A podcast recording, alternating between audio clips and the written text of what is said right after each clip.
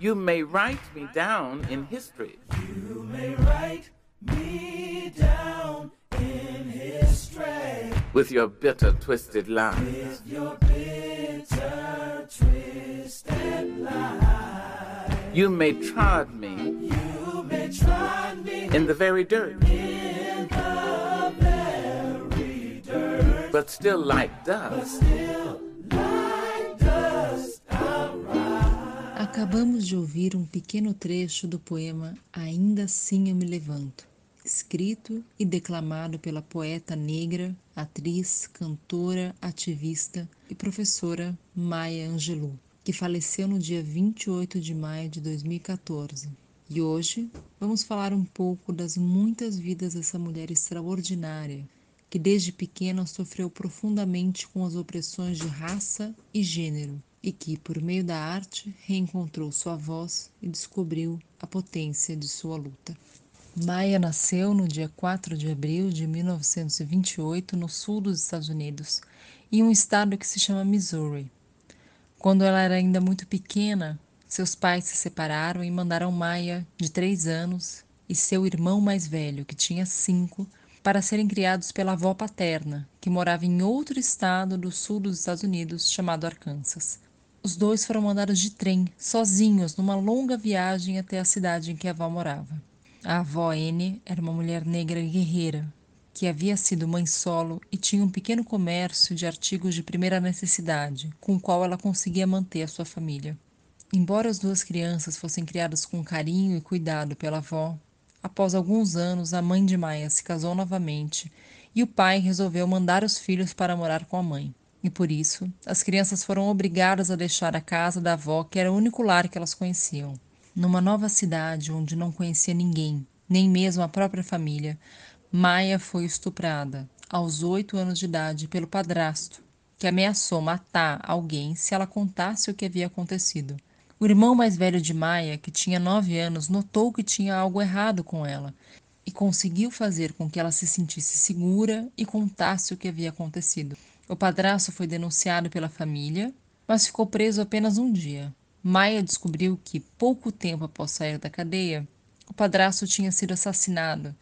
E como era criança, sem conseguir entender muito bem o que tinha acontecido, ela sentiu que aquela morte tinha sido causada pelas suas próprias palavras. E por isso resolveu emudecer. Minha voz o havia matado. Eu matei aquele homem porque disse seu nome e depois pensei que nunca mais voltaria a falar, porque minha voz poderia matar qualquer um, escreveu Maia muitos anos depois. A mãe, que não conseguia entender por que a filha havia parado de falar do dia para a noite, mandou os filhos de volta para a casa da avó paterna, que os recebeu de braços abertos. Durante cinco anos, Maia não falou uma única palavra e sofreu uma discriminação muito profunda e dolorosa. Ela encontrava consolo no amor da avó em uma professora vizinha de sua avó, que apresentou para ela um mundo de livros e de poesia. Foi por meio dos livros que Maia conseguiu dar palavras ao que ela sentia. Muitos anos depois, Maia contou que, nesse período em que, sem falar, vivia sozinha, mas sempre com livros, ela leu um poema que falava tão profundamente sobre o que ela mesma tinha vivido que ela tinha certeza que aquele texto só podia ter sido escrito por uma menina do sul dos Estados Unidos. Mas aquele poema do qual ela tanto gostava, na verdade, tinha sido escrito por volta de 1600 por um homem inglês chamado Shakespeare. A professora, vizinha de Maia, notou o quanto a literatura era importante para ela e resolveu fazer uma provocação. Um dia, ela chamou Maia para tomar um chá em sua casa e disse que não acreditava que a menina amasse de verdade a poesia, porque só quem declamava uma poesia seria capaz de amá-la.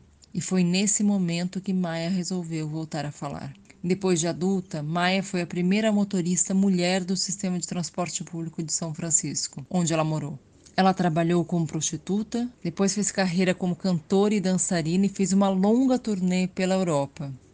Na década de 1960, Maia se tornou professora em uma universidade de Gana, no continente africano, onde esteve envolvida com as lutas de independência dos países africanos. Trabalhou também como jornalista e participou, mesmo que à distância, da luta pelo fim da segregação racial nos Estados Unidos. Maya conheceu Malcolm X e também era muito próxima de Martin Luther King, com quem trabalhava e com quem estava tentando organizar uma grande marcha dos pobres até a capital dos Estados Unidos. Lá eles iriam montar uma grande ocupação da capital com uma cidade de tendas. Mas Martin Luther King foi assassinado naquele ano, pouco antes da marcha e no dia do aniversário de Maia, 4 de abril de 1968. Logo depois, Maia voltou para os Estados Unidos e ficou cada vez mais ativa na luta pelo fim da segregação racial e pela igualdade. No ano seguinte, em 1969, Maia escreveu seu primeiro livro, chamado Eu Sei Porque o Pássaro Canta na Gaiola. Esse grande livro é uma autobiografia que conta sua infância como uma menina negra em uma das regiões mais racistas dos Estados Unidos. Além de ter sido um livro muito importante por inovar na forma como se escrevia autobiografias naquela época, esse foi um dos primeiros livros de uma mulher negra a ficar no topo da lista dos mais vendidos. Durante toda a sua vida, Maia continuou escrevendo e publicando, sempre falando sobre a experiência de ser uma mulher negra em uma sociedade racista e machista, mas principalmente sobre a experiência de resistir e lutar. Como Maia disse, é preciso criar coragem para podermos nos defender e defender quem está ao nosso lado. MTST, a luta é para valer.